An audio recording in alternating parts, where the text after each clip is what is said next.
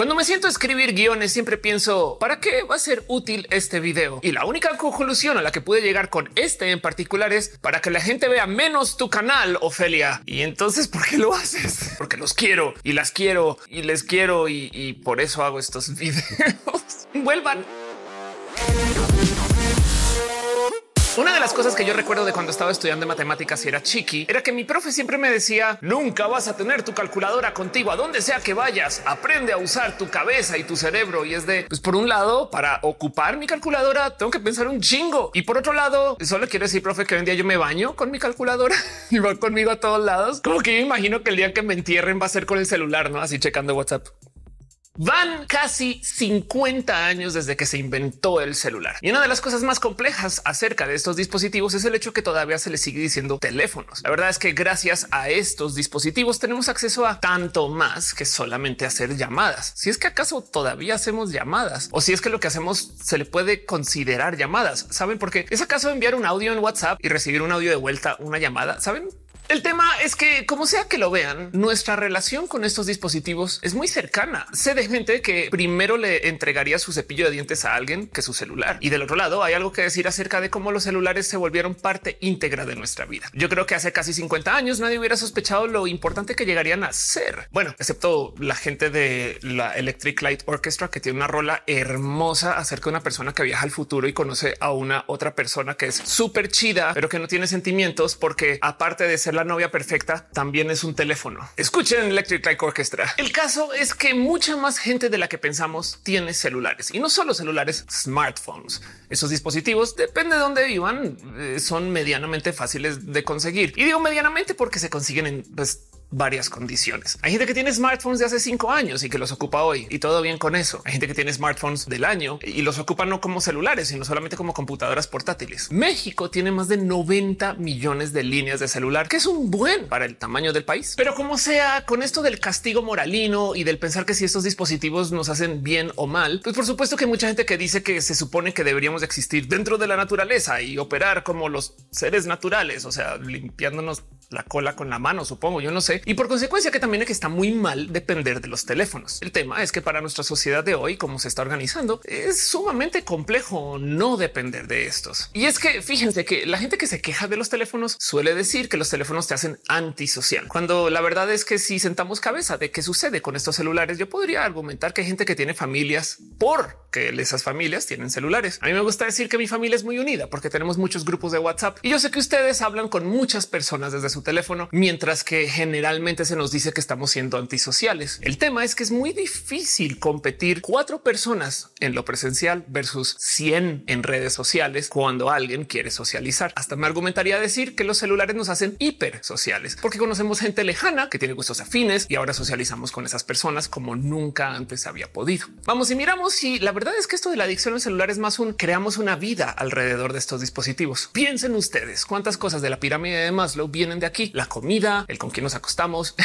el trabajo, el entretenimiento, este video en potencia. Ahora la pregunta es, ¿este video es entretenimiento o educación o solamente estamos lidiando con ansiedad viendo a Ophelia escuchar hablar? Yo no sé, pero denle like el punto es que hay algo que decir acerca de él, cómo consumimos nuestros medios, cómo vivimos nuestra vida de hoy, cómo ya nos organizamos alrededor de la disponibilidad del Internet para nuestro acceso a básicamente todo. Sé de gente que le escribe al güey de los tamales para ver si viene a pasar por su cuadra y le escribe por WhatsApp. Y es que ahí donde lo ven, parte de la satanización de los celulares y los dispositivos móviles viene de los viejos medios en sí, quienes originalmente competían con estos dispositivos. Como que ellos decían no, no usen su celular o no se conecta al Internet, no vayan a las redes porque todo está aquí en mi periódico que yo mando imprimir y es un EI. A ver, perdón, pero el periódico de ayer ya se desapareció. Muchas que en la red yo puedo seguir platicando de las cosas que sucedieron ayer. Y ojo, esto de que los medios antes satanizaban las redes sociales se volvió más que evidente. El momento en que los medios se subieron a las redes sociales y de repente mágicamente todo estaba bien. O sea, mucha gente aprendió a decir sí, los teléfonos te hacen adicto porque los periódicos y los noticieros decían eso. Recuerdan cuando básicamente toda la gente que usaba las redes sociales le iban a secuestrar y hoy en día pones cualquier noticiero y lo primero que te dicen es síguenos en Twitter, vengan a las redes sociales donde antes decíamos que te iban a secuestrar, pero pues ahora estamos ahí, no pasa nada, ignoremos eso. ¿eh? En fin, el tema es que quiero dejar en claro que esto de que se dice que somos adictos y adictas a los teléfonos, bien que lo podemos poner muy en duda, porque hay un sinfín de cosas que suceden que también se podrían considerar adicción y se dan por hecho como si fueran algo bueno. Por ejemplo, consideren ustedes que la práctica de ver el teléfono mientras hay gente en la mesa no es eso lo que estereotípicamente nos dicen que hacen los papás cuando están en el desayuno leyendo el periódico tapando a todo el mundo. Es más, sabían que también existe la adicción a los libros y eso se considera bueno. Y pues sí, por lo general leer se considera bueno, no más que la pregunta aquí sería leer que todo lo que quiero decir es que la actividad de leer libros, jugar videojuegos o ver el celular es muy similar desde afuera, socialmente hablando. Pero ver el celular, eso es porque tienes una adicción. Y entonces hablemos 10 segundos acerca de eso. ¿Es usar el teléfono potencialmente algo que viene desde una adicción? Yo creo que sí. Es checar el teléfono un modo muy fácil de escapar la realidad de la que estamos. Y entonces, pues simplemente podemos hablar con muchas personas cuando estamos aquí aburridos y aburridas. Y entonces en 10 segundos de intolerancia de sostener una conversación acá, nos vamos derechita a WhatsApp. Bueno, eso también. Pero el tema es que no sé si quiero catalogar esto de bueno o malo solamente por el hecho de ocupar el teléfono de ver el dispositivo. Más bien veamos el cómo cambian las dinámicas cuando usamos el teléfono. Porque por un lado, sí, sí es verdad que la adicción a los dispositivos existe. Vale la pena también decir que también es verdad que la gente que diseña la interacción con estos dispositivos la hace alrededor de mecanismos de la adicción. ¿Cuáles? Bueno, existe una cosa que se llama el refuerzo intermitente, donde si a ti te dan algo, a veces sí, a veces no. No estoy hablando ni de cariño, ni de, pues, como en la vida, como en el amor como el trabajo. Pero el caso es que si a ti te dan algo, a veces sí, a veces no, no necesariamente cuando lo estás esperando o a veces sí cuando lo estás esperando, tu cerebro trata de predecir cuándo sí y cuándo no. Y el que le atine a esas veces que cuando sí, ahí donde lo ven, genera adicción. Al cerebro le gusta adivinar cosas y estar en lo correcto. Entonces, por eso es que, por ejemplo, las máquinas tragamonedas generan adicción porque a veces ganas y a veces no. Y por eso también es que el teléfono usa muy inteligentemente el sistema de notificaciones para a veces darte y a veces no. Sabían que las redes sociales saben eh, más o menos bien cuándo vamos a dejar de usar las redes sociales. Llevas X minutos aquí en la app. Entonces a lo mejor en cualquier momento dejas de estar acá y por consecuencia te dan algo que sabe que te va a hacer estar más. Vamos a aterrizar este ejemplo. Estoy en Instagram. Instagram sabe que yo le dedico más o menos 46 segundos cada vez que entro a visitar o un minuto 42 o 10 minutos 50. Yo no sé. Instagram sabe. Y cuando nos estamos acercando a ese momento, Instagram nos pone una foto que sabe que nos va a gustar. Les ha pasado que alguna vez ven una foto, le siguen dando scroll y luego dicen un momento que era eso y vuelven y ya no la encuentran. Es parte de ahora, no por culpar a Instagram en particular, pero para que sepan que las dinámicas del diseño de interacción en el dispositivo, tanto como el software en el dispositivo, están hechos alrededor de la adicción y traer esas adicciones nos vuelve personas dependientes y ser personas dependientes es socialmente mal visto. Y la verdad es que si en lo posible valoremos nuestra independencia y valdría la pena que no nos tengan tan atados y atadas al teléfono. Eso está bien, pero de ahí a que eso degrade nuestra interacción social yo creo que el tema es un poco más profundo, porque del otro lado, tanto así como los dispositivos sirven para pues, conectarnos de un modo u otro, también sirven para diagnosticar cuando hay problemas inherentes a nuestra existencia o nuestra interacción con otros seres humanos. ¿Sabían ustedes que las redes sociales a veces nos pueden diagnosticar neurodivergencias? Ya sé, no es muy preciso y pues por supuesto que no crean que Instagram anda por ahí diciendo, oh, este está en depresión, entonces abusemos de eso. Pero por ejemplo, Spotify, esto lo sé porque he trabajado con gente que estuvo en este programa, sabe si tú estás triste según la selección de canciones que estás poniendo. Y si estás muy triste, de hecho, se te puede decir, oye, si quieres habla con una persona aquí y te da números de gente con quien puedes pedir ayuda. Y es que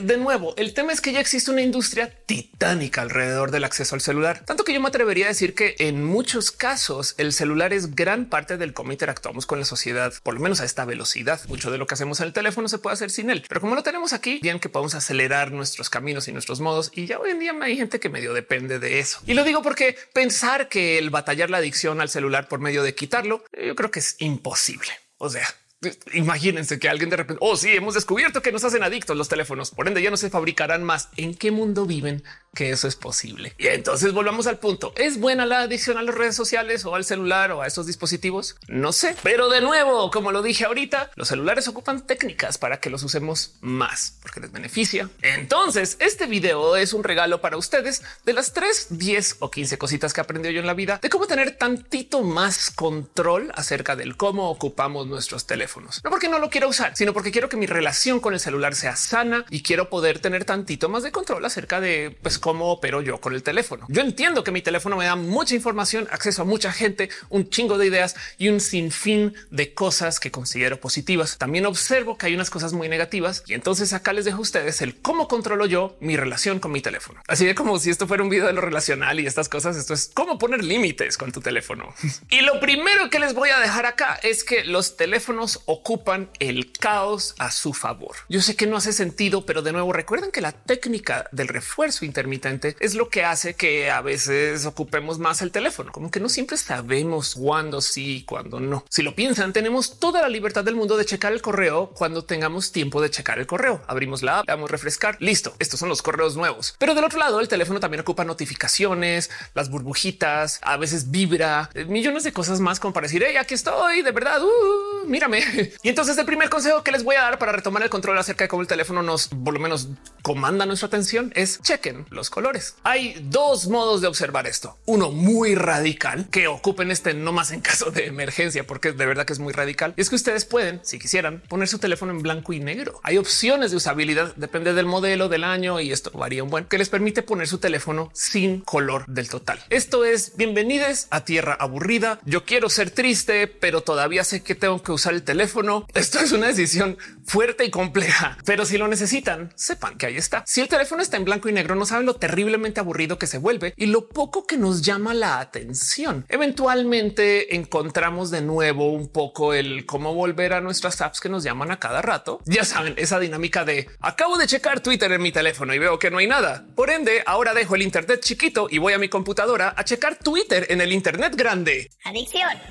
Quizás si decimos más bien como pérdida de control o, sistema de piloto automático, puede ser, ¿no? Como que no más cómo usar el teléfono y tu tecnología sin que sea en piloto automático, sino que con conciencia. Esa debe haber sido el título del video, ya que ya que el caso pueden tener su teléfono en blanco y negro. ¿Qué hace esto con nuestro cerebro y con nuestros patrones de la confianza o de la práctica o de la costumbre? Pues que nos obliga a tener que buscar las apps. Y eso es la mentalidad que quiero buscar en general con todos los tips que les voy a dar hoy. Porque imagínense ustedes esta práctica que tenemos muy recurrentemente de ir al refri tres veces a checar si hay algo nuevo que nos llame la atención. Cada vez que abrimos la puerta, yo no sé qué esperamos, a ver si acaso aparece algo nuevo entre que cerramos la puerta y vuelve a abrir como si fuera algún tipo de portal interdimensional. Y la realidad es que siguen las mismas cosas. Estamos nomás actuando por piloto automático y no nos cuestionamos el que estamos haciendo. En ese momento de cuestionarnos el por qué voy a ir a Twitter o a red social de su preferencia, quizás podemos encontrar una respuesta.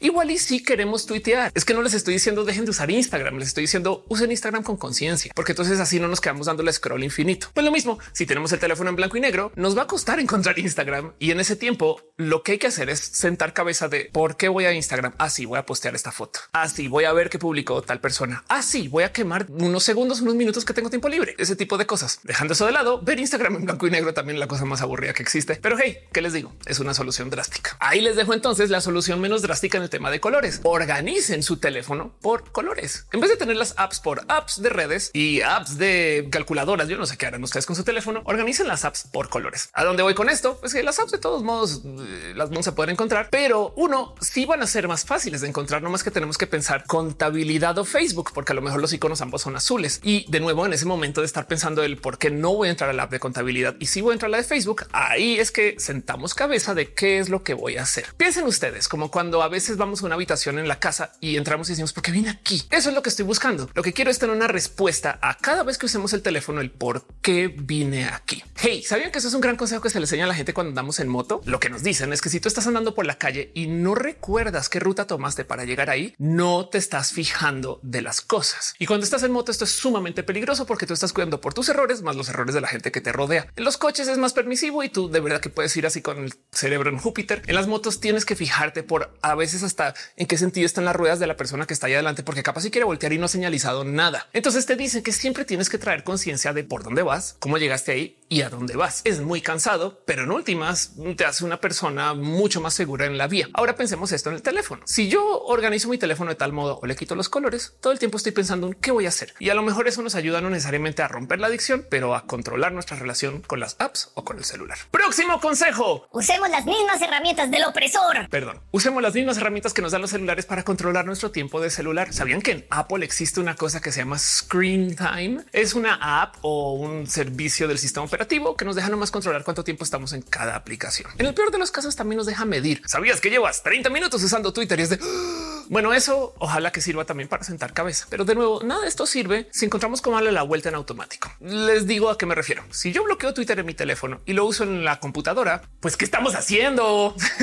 así yo con el teléfono, si saben que así me pongo para que me lo bloquean. Pero me entienden de nuevo. Lo que estoy buscando es la mentalidad del tener que preguntarnos el por qué voy aquí, ponernos trabas pequeñas, porque sabían que cuando ustedes bloquean Twitter, si todavía tienen que ocupar Twitter por algún motivo, le pueden decir ahí en screen time, me dejas entrar un tiempito y todavía él te dice si quieres un minuto, una cosa así. Ahí les dejo que esa herramienta existe por si no lo tenían presente. Hay control de uso de tiempo de apps en su mismo teléfono. Variación el modelo, el año, pero por lo general ahí está. Y luego aquí les va un tercer consejo que tiene que ver con esto de la productividad en general. Una vez hace muchos ayeres cuando yo estaba en la universidad, un compañero recuerdo que me dijo, tómate el fin de semana de fin de semana para que el entre semana sea entre semana. Si tú sabes que cuando llega el viernes a las 6 de la tarde te vas de fiesta, entonces no te quedas hasta las 5.55 haciendo cosas, sino que le chingas desde la mañana para poder cerrar y salir a las seis. Esto por lo general es un consejo dificilísimo de seguir porque la tentación de quedarnos un poquito más y que se vaya alargando y que se vuelva la noche es alta. Es como el microondas te quedas ahí dándole 30 segundos más, 30 ya voy, 30 segundos más y de repente es como güey, porque es medianoche y sigo aquí dándole o al revés, porque sigo de fiesta en un after un domingo a la tarde cuando yo arranqué el sábado. ¿Qué pasó? Eso puede suceder, pero el punto es que si respetamos las líneas entre la diversión, no estoy diciendo que no nos demos la diversión, es solamente que la diversión tiene que imperar por encima del trabajo. Esto es un consejo que nunca nos dan en la vida nos dicen que la diversión debería existir, que solamente trabajemos, que somos personas productivas. Pero donde voy con esto es a que si nos obligamos a que los momentos de diversión sean meramente diversión y que tiene que existir con ciertas horas, entonces los momentos de trabajo tienen que existir a ciertas otras horas. Ese es un gran consejo para la productividad, pero también lo podemos aplicar con los teléfonos. Yo sé que es un consejo súper burgués, pero si pueden, tengan dos celulares, el de trabajo y el de la oficina. ¿Por? Porque en el de trabajo nos obligamos a estar trabajando. De paso, esto yo también a que si son community managers, no la caguen con las cuentas que pasan mucho o a que no le manden un mail a alguien a deshoras, ese tipo de cosas. Si se puede que sean de colores diferentes, póngale carcasas diferentes, stickers y uno sé algo para que los identifiquen, para que sepa que cuando está en el trabajo es modo trabajo y cuando estamos en la diversión es modo diversión. Y entonces yo sé que esto a lo mejor implica que nos quedamos más tiempo en el de diversión, pero esa es la idea que podamos hacer conciencia de yo vine aquí a trabajar. Entonces,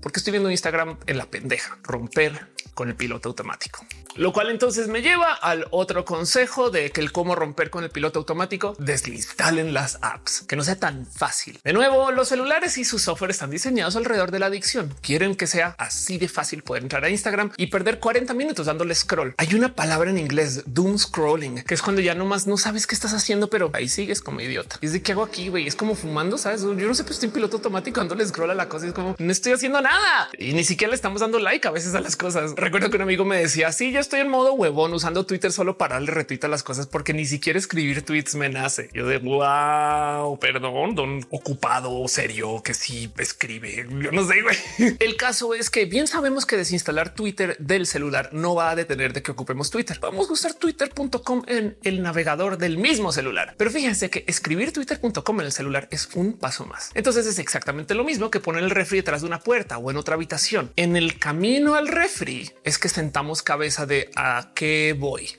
una traba pequeña, una tantita dificultad que nos ayuda a cuestionarnos el proceso de por qué estoy haciendo todo esto. Si lo están haciendo en piloto automático, capaz y pues el ponerse una extra traba o el quitárselas. Me explico. Lo importante es romper la rutina y entrar en ese camino mental de podernos cuestionar el a qué vine y sobre todo lo importante no es cuestionarnos, sino poderlo responder. ¿eh? O sea, no se les olvide que es la chamba. El, el ah, vine a malgastar mi tiempo. Bueno, malgastemos el tiempo, pero conciencia. Y luego, si bien no podría hacer esta serie de consejos sin hablar de la famosa técnica del ayuno de dopamina, que bien controversial que es, igual la voy a presentar. Ustedes pueden dudar de esto todo lo que quieran. El Internet vaya que se ha quejado del ayuno de dopamina, pero ahí les dejo el qué es. Básicamente, el ayuno de dopamina es el romper con nuestros procesos de adicción en nuestro cerebro. Las redes sociales, los teléfonos y la tecnología en general están hechos alrededor del consumo de dopamina y curiosamente lo genera el mismo cerebro. Pero bueno, el caso. Y entonces lo que hacen las redes sociales es darnos pequeños golpecitos mínimos de dopamina para que nos estemos sintiendo constantemente bien.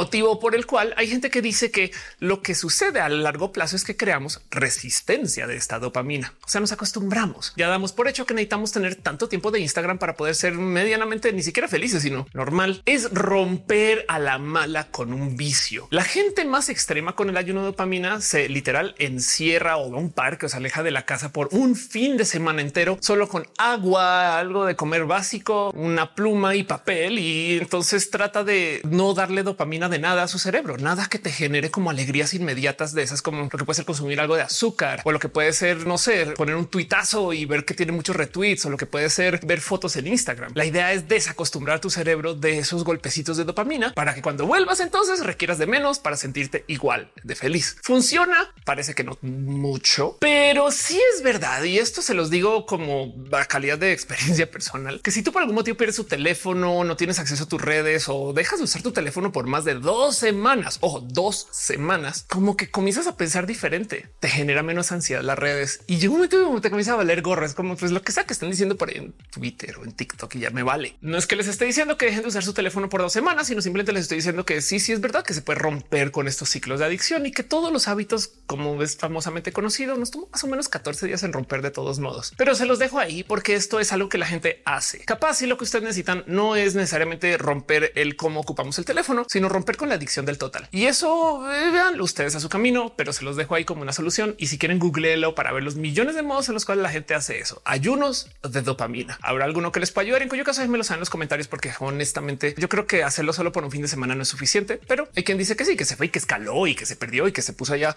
patinar con la familia y yo no sé qué cosas. Y entonces ahora se sienten mejor. Bueno, chingón. Es una técnica. No es mi técnica, pero se las dejo ahí. Y la otra es no usen su celular antes de dormir, cosa que es bien sumamente difícil porque nos despertamos teléfono. Hey, ¿sabían que nuestro cerebro trata de medir qué horas son según cuánta luz hay disponible? Por consecuencia, si está muy oscuro, el cerebro dice es más o menos de noche y según eso comienza a generar químicos en particular que piensa que son los químicos de la noche o, al revés, es de día. Entonces he de activarme porque ya es de día, güey. O sea, ¿qué está pasando? Motivo por el cual les dejo el primer consejo del qué hacer para poder dormir mejor. Si se despiertan a la mitad de la noche y van al baño, no prendan la luz. Háganme caso con esta, no la prendan. Iluminen si quieren con una luz tenue. Usen luz roja cuando trabajas con algo que tenga que ver con esto lo astronómico y estás viendo estrellas. Todo el tiempo se ocupa luz roja porque no te candelilla y no activa ese ciclo del cerebro de ya es de día. Motivo por el cual el peor consejo que se le puede dar a cualquier persona que quiere dormir es si se llegan a despertar a la mitad de la noche, no pongan un segundo sol frente a su cara y así de hola, soy Cal el de Krypton. No se recargan, no duerman con su teléfono cerca a la almohada, pónganlo lejos y si lo ocupan, bájenle el brillo. O sea, de noche el cerebro le toma tiempo generar los químicos que nos dan sueño. Entonces, si tenemos la luz prendida hasta el mero último segundo, pues claro que el cerebro de repente va a decir, oh, está comenzando a anochecer cuando ustedes ya están en la cama. Así porque no puedo dormir, porque no puedo dormir, porque no puedo dormir. Y entonces, si ven aquí, no estamos exactamente enfrentando esto de la adicción al celular. Lo que sí es que estamos enfrentando el cómo usamos de modos menos tóxicos el dispositivo. Hay gente que tiene esto de que el teléfono cambia de color. Úsenlo, pero bájenle el brillo. Y de nuevo, cuando prendan el teléfono con todo el brillo del segundo sol, asegúrense que ya sea en la mañana y que ya se quieran despertar. Créanme que de noche a menos que sea urgente y en cuyo caso capaz si les están marcando, ese tweet puede esperar. Y si no, si lo van a hacer, traten de usar el teléfono en blanco y negro o en rojo o sin el brillo. En fin, ¿es bueno tener adicción al teléfono? Pues no, porque no es bueno depender de nada. Pero la verdad es que los teléfonos no se van a ir a ningún lugar. Esa leyenda de que si usamos los teléfonos menos van a quebrar las empresas de los celulares. ¡Juá! ¡Juá! Pero así juá, juá, juá, juá. En este canal ocupamos mucho eso del observar y no juzgar. No podemos hacer nada contra la industria celular. Y si es verdad que los teléfonos también generan cosas muy positivas. Tenemos que más bien aprender a usarlas sin toxicidad. Y si hay toxicidad, por lo menos observarlas. Yo no estoy en contra de que la gente fume, solamente me gustaría que exista más presencia acerca de los efectos del fumar. Y por consecuencia, entonces trabajamos alrededor de esas toxicidades para que sea navegable. El teléfono nos va a perseguir cada vez más y todavía no hemos arrancado con lo rudo. En los próximos años viene el boom de los lentes inteligentes. Estos son dispositivos que tienen toda la información del teléfono aquí, que me da mucha risa porque creciendo también me decían no te pegues mucho a las pantallas, te vas a quedar sin visión. Acto seguido, lentes de realidad virtual. Pero me entienden. El tema es que vamos a acabar hilando estos dispositivos a nuestra vida de tal modo que se vuelvan más que celulares y no estoy exagerando, prótesis mentales, modos en los cuales nuestro cerebro se va a externalizar un poco y vamos a tener nuevos modos de interactuar en tiempo real con una red celular que va a estar disponible por lo menos en todas las ciudades y zonas donde tengamos cobertura celular, que van a ser muchas. Y esto es el futuro, a menos que algo llegue y destroce la humanidad en los próximos años, que puede también suceder. Pero como no ha sucedido, planeemos hacia el futuro donde vamos a tener celulares en todos lados. Capaz y en el futuro no muy lejano la gente se implanta los chips que le comunican a la red, se los juro, yo lo haría, pero como sea, no se van a ir. Entonces mejor observemos el cómo tenemos más control sobre nuestra negociación acerca de estos dispositivos y la información que nos dan que la necesitamos para trabajar, vivir o pasarla bien. Y si eso es tener el teléfono en blanco y negro, puede ser. Yo no sé. Díganme ustedes cómo hacen para romper con su adicción al teléfono, cómo hacen para reclamar control y declarar hegemonía sobre su tiempo y atención. Y me gustaría escuchar sus consejos. Les quiero un chingo. Nos vemos en el próximo video. Dejen sus comentarios acá abajo.